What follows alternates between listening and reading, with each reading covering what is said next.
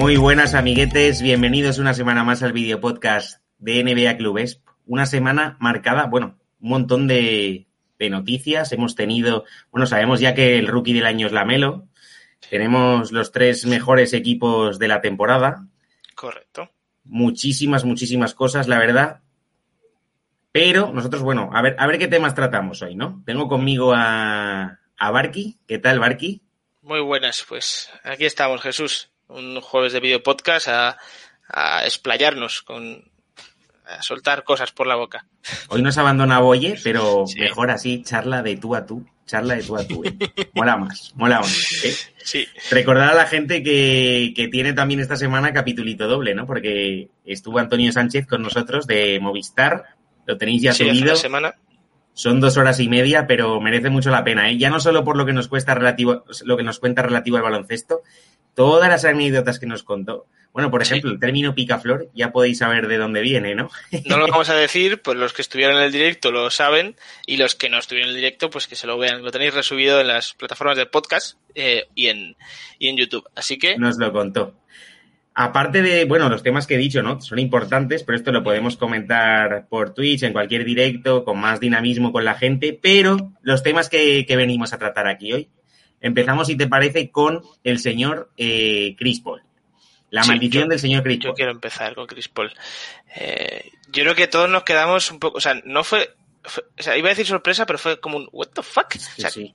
¿qué- ¿cómo aparece de repente esto? O sea, no se lesiona, pero eh, positivo por COVID. Eh, la, mala suerte, la mala suerte de este tío parece que, que le acompaña. Eh, esperemos que sean esos 10 días y ya, y podamos mm, ver su baloncesto que está siendo de locos hasta ahora, ¿eh? con los La tarde del martes fue una absoluta locura, pero en el momento lees ya lo de... Primero era Chris Paul eh, aislado por, por protocolos COVID. Sí. Ahí no sabes realmente si es positivo o negativo. Pero en el momento ves que es positivo, dices, este tío no puede tener peor suerte. O sea, además que es una persona que está vacunada, ¿sabes? Que no... Está, por, es- por eso se dice que mm, es mm, menos malo porque no tiene que pasar 14 días, sino 10 días de, de- de cuarentena, de aislamiento. Pero bueno, eh, de, de todas formas, aún así, yo no sé eh, si nos ponemos a mirar calendario, ¿cuándo sería que le... O sea, ¿cuándo le tocaría? En, en principio, todo depende evidentemente de lo que se alargue la, la serie entre Utah y, y Clippers. Eh, en todo caso, llevan un día. eh, los, eh, los ocho días se cumplirían eh, realmente. A ver, lo tengo por aquí. No, miércoles sería el viernes que viene, dentro, Claro. o sea, este, mañana no al siguiente viernes. Correcto, el viernes estaría limpio, digamos. Lo que pasa que yo creo que le harán test, eh, casi dos test diarios, a Ah. ver cuándo puede volver. Así que una estimación, yo creo que para jueves, eh, viernes, si todo va bien, incluso podría estar entrenando y podría jugar ese, ese viernes, que sería ya el eh, segundo partido. Ahí las finales estarían empezadas, sí. Yo creo que sería el segundo partido. Y ya también, ya no solo eso, habrá que ver, oye, si yo no sé si tiene síntomas, si no tiene síntomas, si está Claro. bien, si está mal. O sea, al final eso te puede afectar, ¿eh? O sea, es que es, es tremendo lo de estos playoffs. Sí, Eh, está están cayendo uno tras otro, pero lo de Chris Paul da más pena aún, ¿no? Porque, joder, es un tío que, que se estaba saliendo. Es que ahora mismo igual preguntas por el MVP de los playoffs y podría estar por ahí por el impacto que tiene el equipo directamente. Y os, os simplemente os quiero poner así un poquito en situación de lo que ha sido la, iba a decir la vida laboral de, de Chris Paul en la NBA, pero bueno, recordemos que llegó a la, a la NBA en la temporada 2005-2006. Eh, esa temporada, eh, su equipo, los New Orleans Oklahoma City Hornets, digamos, ahí era un poco entre... New Orleans entre. Hornets. New Orleans Sí, porque, Hornets. es porque jugaron en, en Oklahoma Claro. ese año por el tema de del huracán Katrina, que se llevó por devastó New Orleans, entonces tuvieron que ir a jugar a Correcto. Oklahoma y por eso le pusieron el nombre ese, pero vamos, eran los Sí, New, gracias. New Orleans Hornets. Gracias por la aclaración, que a veces se me, se me pasa. Doy por... Y, y es que... Te digo eh, porque es- lo sé, porque hice A un sorprende. un Kahoot ¿Sí? sobre eso. Sí, sí, sí. Pero sobre el huracán Katrina. No, sobre Chris Paul, y no me Ah, acordaba vale. del detalle este del tema del huracán Kat- Katrina. Vale, vale. Pues eh, ya simplemente en su primer año de rookie, ¿vale? En la temporada 2004-2005, que es la anterior a, a que llegase eh, Chris Paul a ese equipo, eh, los, eh, los New Orleans Hornets hicieron un 18-64 de récord. Una vez ya con él, hicieron un 38-44. El cambio es grande, ¿vale? Pero es que nos vamos a la temporada en la que llegó a los Clippers, ¿vale? Los Clippers, la temporada 2010-2011, su récord fue de 32-50. El siguiente año, que fue la temporada 2012, o sea, 2011-2012, perdón, que ya con Chris Paul, el récord es de 40-26, o sea, vuelve a mejorar. Esto con Rockets vuelve a pasar lo mismo. 2016-2017, un récord de 55-27. El récord con Chris Paul es de 65-17.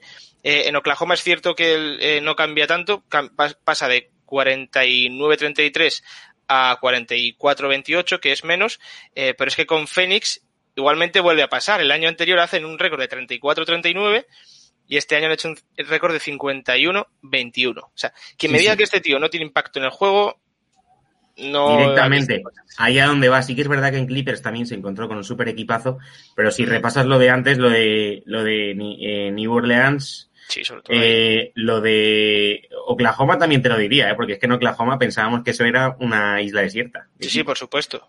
Y luego eh, aquí en Phoenix directamente el cambio es él simplemente por Ricky Rubio. Los demás, los que le rodean, el año pasado estaban un año más de experiencia, sí, pero apenas en, en playoffs. O sea, experiencia en playoffs eh, prácticamente nula. Aparte de Jay Crowder, los jugadores de los que están rodeados no tienen esa experiencia en playoffs. Luego recordar que ha sido eh, All-Star todas las temporadas, menos sus dos primeros años. Eh, luego, el último año en Clippers no fue All-Star y sus dos años en Houston tampoco lo fue. Luego ya el siguiente en Oklahoma y en Phoenix sí lo ha sido. Es que, ¿qué más puedes pedir de este hombre? No, no, sí, es que es, es, es así. Es sus, así. O sea. sus promedios eh, de carrera. 18 puntos por partido, 4,5 rebotes, 9,4 asistencias en 1090 partidos jugados, con un 47% en tiros de campo, un 37 en triples. Eh, a ver, yo, yo más mirando lo que es este año, por ejemplo, o sea, este año se ha cargado primero a los Lakers con el hombro el hombro reventado. Ha jugado partidos que estaba jugando bastante fastidiado el tío. De hecho, apenas ha habido partidos en los que apenas ha mirado canasta. Aún así, sus promedios están en casi 16 puntos, 8,7 asistencias, partidos que se han ido a muy poquitos puntos contra Lakers. Y luego cuando sí que lo ha hecho, bueno, para, para cargarse a los Nuggets sí que ha sido definitivamente, ¿no? Ahí el... Sí. O sea, es que ha dado un clinic total. Cuando él ha querido, ha ganado el partido. Cuando él ha querido, ha pausado el partido. Cuando él ha querido, la cosa se ha jugado más rápido. Es que está haciendo lo que quiere. Y, y volviendo a lo, a, lo, que nos cogía, eh, eh, lo desgraciado que es, porque es que justo eso, ¿no? Unos playoffs que parece que incluso los Suns los podrían ganar, o sea, que los pueden luchar, tal y como están viniendo las cosas, de repente otra vez. Ya le pasó en Houston sí. y le vuelve a pasar. Porque en Houston, recordar que en, en el momento antes de su lesión, o sea, él, eh, cuando se lesiona, estaban los Rockets 3 a 2 contra los Warriors. Sí, sí, sí, correcto. finales de conferencia. Se lesionan y ganan los dos partidos los Warriors y ganan 4-3 la serie. Además es una de esas series en las que vimos el, el Timmy Shimmy, ese que le gustaba hacer a Chris Paul, que no sé qué mm. jugada hace a Curry y era como que se la, se la había devuelto. Es que hay un vídeo por ahí de, de esos de esas tres, cuatro jugadas que hace tanto Curry a, a, Chris Paul como Chris Paul a Curry, se quedan los dos así como diciendo, mira lo que tengo que hacer. Mm. Está muy guay también, esos, esos piquecillos. Sí, sí, es pedazo de jugador gafao. Pedazo de jugador gafao, a ver cómo vuelve, ¿no? Porque. Hmm. ¿Y cuándo vuelve? Porque es que hay jugadores que se han tirado mucho tiempo, ¿eh? Hasta que no das negativo. Eh, lo en bueno. principio no puedes volver a jugar. Lo bueno que yo puedo ver, lo bueno que puedo sacar de aquí es decir, que si es un tío que bueno, que está vacunado, o sea, que está vacunado, que a lo mejor no tiene síntomas, que no experimenta eh, dolencias fuertes o fiebre o algo así, es un tío que puede seguir entrenando aunque sea Aislado. No, pero puede contagiar todavía. También dependerá de la claro. carga viral que tenga. La carga viral también influirá. Entonces, igual es, sigue siendo positivo, pero si la carga viral es bajita, entiendo que sí que podrá volver. Porque pero eso lo que quiero decir, nos lo hacen a nosotros también, pasa ahí a la calle. Lo que quiero decir es que si tienes un esguince, eh, tienes que estar, eh, o sea, estás en el training facility, pero no puedes hacer nada. Vas a perder ritmo, digamos. Pero Claro. al, al ser eso, puedes seguir tirando a canasta, puedes seguir manteniendo un poco, no ritmo de competición, pero no vas a estar totalmente parado y aislado eh, cinco, cinco, o sea, diez días. Tomándolo por un lado positivo, pues igual se recupera 100% de ese hombro. Ya está. A ver qué pasa, ¿no? Porque la verdad que los Suns, oye, nos, todos somos un poquito de los Suns. Todos somos un poquito. Sí, to- no solo todos hemos hecho. No todos solo los hemos hecho un poquito de los Suns. Sí. Menos de Crowder. Si no fuera por Crowder, yo sería muy de los Suns. Pero bueno. En verdad, yo creo que te gusta, yo creo que te gusta y no lo quieres, no lo quieres eh, asumir. ¿no? a ver cómo vuelve y a ver quién es su rival.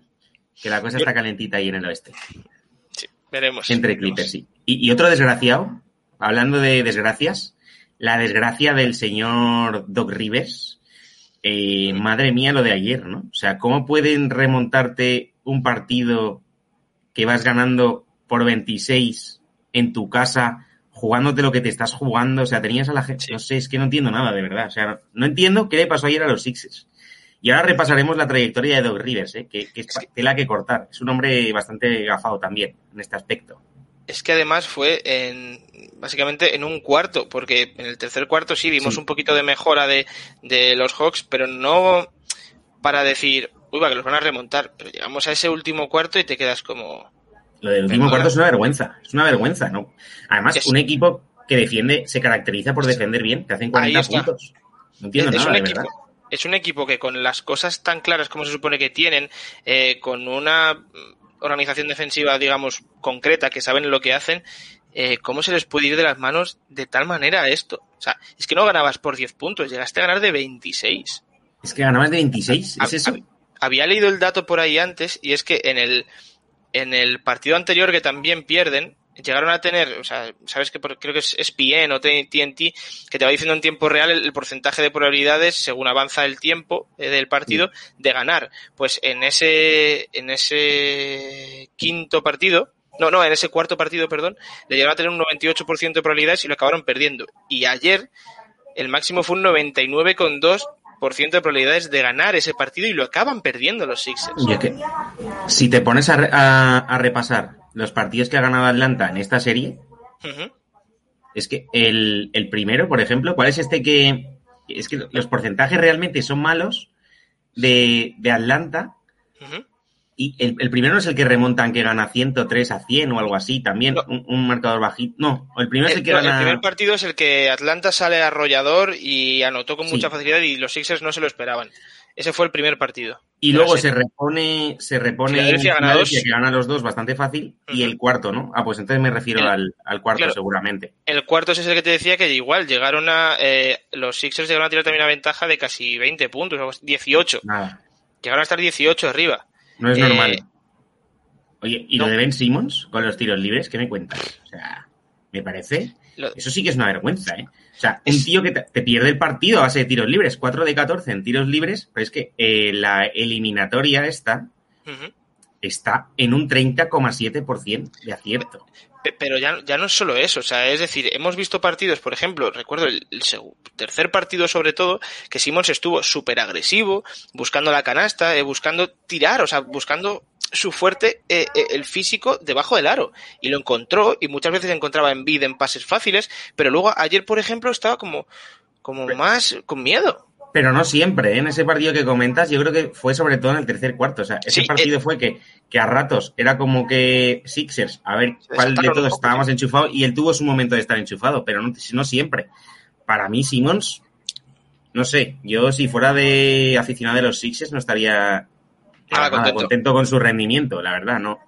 No me parece un jugador ni que sea decisivo, o sea, que sí, que muy bien, que puede defenderte quien quieras por su envergadura y porque juega en la posición en la que juega, pero ya, pero, pero realmente es que sí, que está defendiendo muy bien, pero es que luego te vas y dices, a ver qué partido hizo Trey Young. Y dices, oiga, si Trey Young me hizo 39 puntos. Sí, sí, es que Trey Young se la sacó. Y es como, bueno, a lo mejor te están, te están buscando las maneras de, de dejar las canastas fáciles o quitar, quitarle la defensa a Trae Young de Ben Simmons, pero Ben Simmons debería recomponerse y si es tan buen defensor, es que debería acabar defendiéndolo de Yo sobre todo lo digo por el partido, por el partido en el que era. Es que es el quinto partido. Estás jugando en tu casa. Sabes que a los dos días te vas a ir a Atlanta. Como palmes el partido, te vas a la mierda probablemente. Y, y, es que, no sé, o sea, pierdes el último cuarto por, por más de 20 puntos. Es que no le veo ningún sentido, de verdad. No, no sé, y un equipo que se ha caracterizado eso por defender bien, es que me da rabia por eso. Y ahora vamos a repasar, es que, es que no sé, a mí me parece ahora mismo eh, que, si no pasa Atlanta sería raro, ¿eh? Vamos a, repasar lo de Doc Rivers. simplemente, ya para terminar con esto, la, cosa es que si me dices que, esto le pasa a los Sixers del año pasado, digo, bueno, es normal, lo he visto, o sea, sé que los Sixers del año pasado eran así, que, que no estaban tan organizados, que era otra cosa, era otro juego diferente, pero tú los ves este año y dices, los Sixers de este año están han liado esta. Sí. Y me parece dantesco. Claro, y más como es lo que dices, como han cambiado, que este año están jugando mucho, están jugando otra cosa. El año pasado sí te lo podías creer, este año no. Este año no. Un equipo con más, más disciplinado, más identidad, o sea, mucho mejor. Sí. Y volviendo a lo de Doc Rivers, porque claro, como se culmine eh, el viernes eh, la remontada de Atlanta, o sea que Atlanta se cargue a, a Filadelfia, Sí. que de momento tiene el sartén por el mango, Es que esa sería... tenemos una serie de, de- de- de eliminatorias las que Doc Rivers ha caído, que eh, con permiso de Martín, Espinoza Martín, le he pillado por Twitter porque es que lo tenía que decir, o sea, cuando lo he visto digo, esto hay que comentarlo, porque es que semifinales de conferencia este del 2009, van 3-2 arriba, eh, él entrenaba a los Celtics, recordad, ¿eh? Sí. y pierde el sexto partido y el séptimo en el Garden contra Orlando Magic. Luego, finales del 2010, está 3-2 arriba y pierde los dos siguientes contra Lakers. En las finales de conferencia del 2012, 3-2 eh, va ganando y pierde otra vez contra Miami Heat, de los Miami Heat de LeBron James. Y en primera ronda del 2013, aquí con los Clippers, pierde contra los Grizzlies, va ganando 3-2 y pierden también en siete partidos. Luego, semifinales de conferencia oeste, también en 2015 con, con Clippers, también esto, iba 3-1 arriba y palma 4-3 contra Houston Rockets. O sea, eh, son muchas, eh, son muchas. Sí, sí lo son, sí. Esta sería añadir otra más. Mm. Es- son datos fríos, ¿eh? Sí, sí, es, es muy heavy, muy heavy. Y si este año pues consigue, digamos, evitar esa maldición, vale, pero como yo creo que le puede pesar mucho el que este año no pasasen, ¿eh? Es, es- a ver, yo creo que le salva el temporadón que ha hecho temporada regular, Ya, pero por lo demás... nah, nah. Chungo, ¿eh? No, yo no, yo no compro eso. O sea, No. si me estás diciendo que ya tienes un equipo competitivo ya hecho que es eh, poco más puede mejorar un equipo como los Sixers ahora mismo. En cuanto a jugadores, muy poquito más. Eh, viene Doc Rivers, que es un entrenador con un currículum bueno en los banquillos, que, que sabemos lo que es capaz de hacer y lo ha demostrado en temporada regular, pero si luego llegas a, a playoffs y no, o sea, no es que te ganen una eliminatoria, es que la estás perdiendo.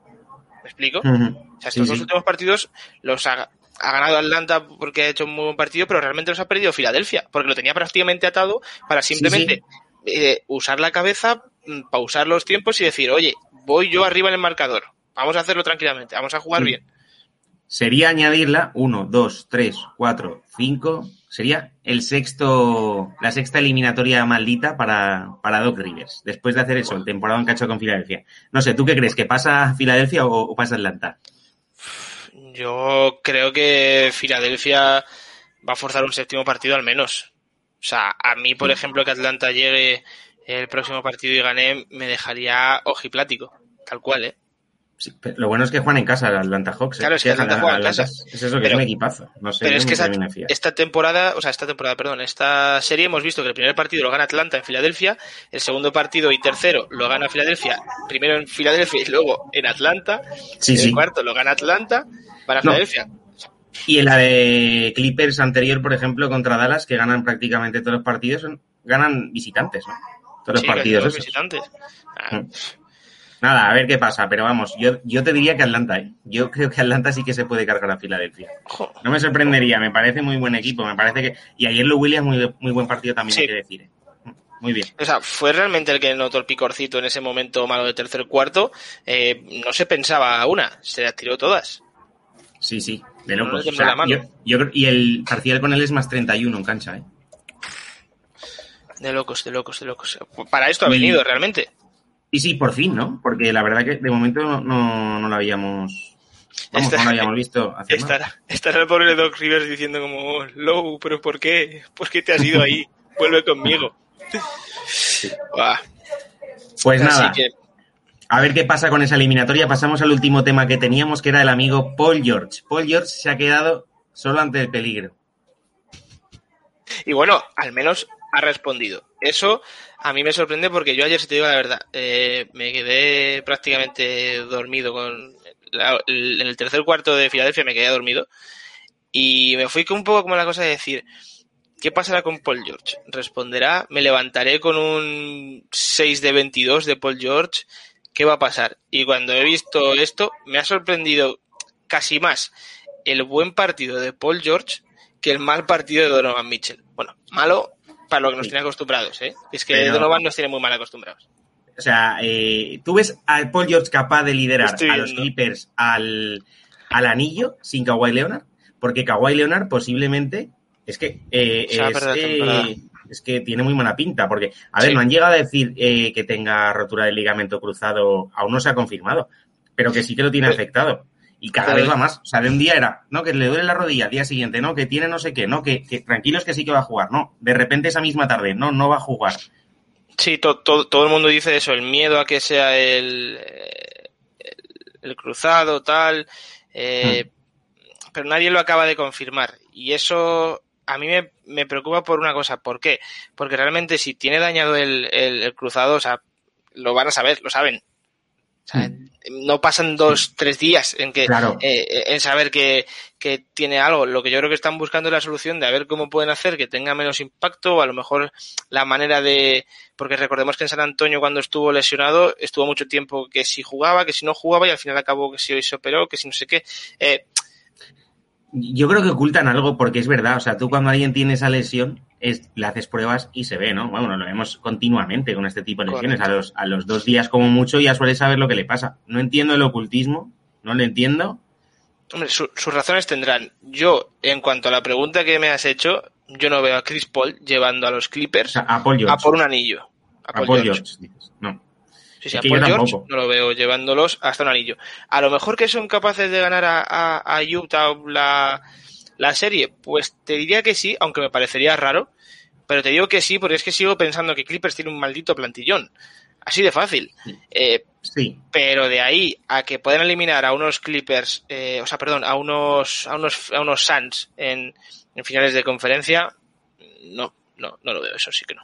Mm. Y antes incluso, bueno, es que los Jazz están ahora mismo tan mal, pero sí, yo, yo es que creo que el mejor Paul George, yo creo que ya lo hemos visto. Sí, él es, es, por supuesto que ahora mismo es un, un Paul George más completo que cuando era joven, digamos, pero el impacto que tenían los partidos en, en Indiana era mucho mayor que el que tiene ahora en, en los partidos. Ahora digamos que es mm. como eh, sí, me, he promediado 20 minutos, o sea, 20 puntos por, por partido en la, la, temporada regular. Son puntos que ayudan, por supuesto, a mi equipo, pero cuando había que meter una canasta clutch no era yo el que me la tiraba, sino mi, mi amigo, el androide. Sí, sí. Es que además es eso, la bola en los momentos calientes para Kawhi. De momento en el primer partido he respondido con creces. Y me alegro. Pero lo, pero lo quiero ver, ¿eh? Lo quiero ver en los siguientes. Yo lo siento, pero no, no sé creo eso, ¿no? Que se le ha pasado un poco el arroz. Me encantaría que no fuera así, ¿eh? Porque es un jugador, lo he dicho muchísimas veces, lo sabes, que, que sobre todo en la época de Indiana me... sí, que ha sido tu favorito, sí. Que me encantaba. Bueno, de hecho, ha hecho finales de, de conferencia, ¿no? Con Indiana Pacers estuvo en la final, perdió con... Puede ser que perdiera contra Miami, las dos. Creo que es contra Miami pierde las dos. No recuerdo. Yo diría que sí, que pierde contra Miami las dos. Y, y muy bien, o sea, en aquella época. pero, me cuesta creer que se, o sea, yo ya no lo veo eso, ¿no? O sea, ese jugador, creo que hay jugadores incluso más jóvenes que le han comido la tostada, que se habla más de ellos, que, o sea, que se han ganado su, o sea, su huequecillo antes que...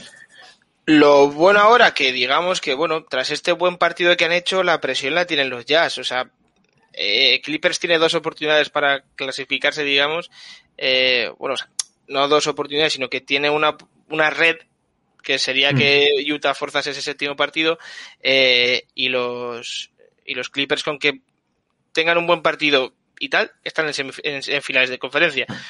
Por lo tanto, ¿qué puede pasar? Por supuesto, pero es que eh, para que pasen los Clippers necesitan a un Paul George haciendo lo que haría eh, y Paul George y luego Morris Jackson. Que Morris esté siempre así, que Jackson sea un jugador importante, que no sea pues eso intermitente. Eh, oye, Terence Mann me gusta también, a ver qué pasa, ¿no? Nada, pero, pero sí, depende de Paul George. O sea, que los Clippers puedan ser eh, un equipo que opte el anillo, dependerá del nivel o no de Paul George. Hay que ver si, si da el nivel o no. Aquí de momento nos hemos mojado diciendo que no, que no es capaz. Yo creo que si nos cae la boca nos alegraremos. Correcto, como me pasó con Morant. Es que, o sea, mm. yo no, yo no me escondo. O sea, yo dije, eh, Morant lo que tiene que demostrar ahora es esta eh, primera ronda, estos, estos play-in, tal, que realmente es un tío que puede hacer 30 puntos por partido, liderar a su equipo, liderar a tal. Lo hizo yo. Pues ole Morant, chapó por ti, tío. De verdad, eso es lo que deberías haber hecho desde el primer momento. O, al mm. menos estás demostrando que puedes hacerlo. Que no lo has hecho porque no ha hecho falta realmente en temporada regular que estuviese haciendo 35 puntos por partido. Pero ha llegado el momento, la verdad, los has hecho. Ole tus. Pues lo he dicho, ojalá sea así, que Paul George nos calle la boca. Teníamos más temas, ¿eh? porque tenemos aquí que, bueno, los entrenadores, ¿no? Lo de Pelicans, que han, que han tirado a Van Gandhi, lo, en Wizards que no renueva... un poquillo por si alguien no lo sabe, pero sí. Sí, en Pelicans que no, o sea, los Pelicans que tiraron a Van Gandhi, además parece que hay un poco de problemas, ¿no? Que eh, ya se dice como que hay familiares de Zion que le están recomendando, pues nada, ¿no? Que, que ese no es su lugar, pero bueno, ahí no depende de Zion, es un, al final este va a ser su va a ser su tercera temporada, eh, va a tener que quedarse ahí, no le queda otra. Veremos a, largo plazo. Por, ejemplo, Zion en, los Knicks con Barrett podría estar muy bien. Son amigos, se conocen. ya quisieras, ya quisieras tú. No, no, otro año lo vamos a ver allí, se va a tener que comer allí otro año, no le queda otra. También el tema de Wizards, que no ha renovado a Scott, Brooks, a ver a, a, quién contratan, hay muchas vacantes.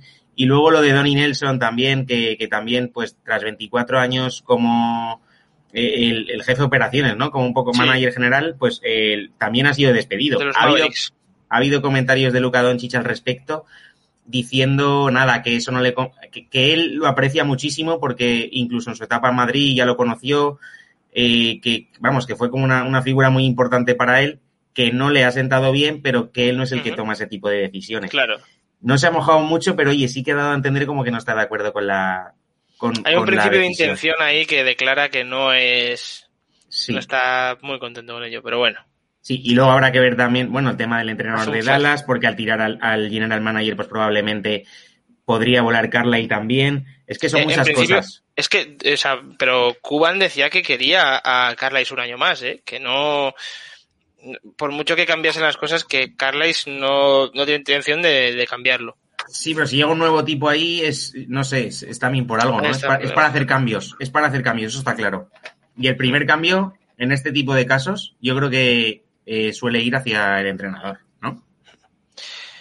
Sí, sí, debería, porque, a ver, a ver no debería, pero los general managers tienen sus, sus amigos, sus conocidos, sus, la gente que confía, tal, y si a lo mejor cuando se hace, hace el meeting con Carlisle ve algo que no le gusta o que no le acaba de cuadrar, pues dice, pues mira, pues me voy a traer a otro por probar. No van a decir nada porque no es que esté haciendo un papelón tampoco. Así que. Es que el draft queda un mes y poco, un mes y nada, dos semanas. Entonces yo creo que lo primero sería entrenador, luego ver eh, el entrenador ese qué es lo que quiere, ¿no? Y ya configurarle un poco la, plantilla. Así que lo sigue caliente ahora mismo la de Rick Carley en los maps. Que no sé cuánto tiempo lleva, pero también lleva un huevo ahí, ¿no? Así que nada, esos temas yo creo que los trataremos más en profundidad cuando tengamos más tiempo. Correcto. Yo lo único que quiero recuperar que, hacía en los, en los videopodcasts es el del tema del dato curioso. Dejamos el dato y cerramos con tu dato. Os dejo el dato curioso. Eh, ya hemos hablado de él. Nate McMillan, ¿vale? actual entrenador de los eh, de Atlanta Hawks, es el único jugador que tras terminar su carrera ha terminado con más asistencias que puntos. Te digo los datos. Eh, puntos hizo 4.733, ¿vale? Y asistencias 4.893. Muy loco. Muy loco Macmillan. Pues con este maravilloso dato sobre Nate Macmillan cerramos el capitulito de esta semana, que incluso se nos ha pasado de tiempo. Volveremos la semana que viene también jueves por Twitch y cuando lo subamos a las plataformas. Eh, muchas gracias a todos por acompañarnos. Nos vemos la semana que viene, Barqui. Eso es. Gracias. Chao.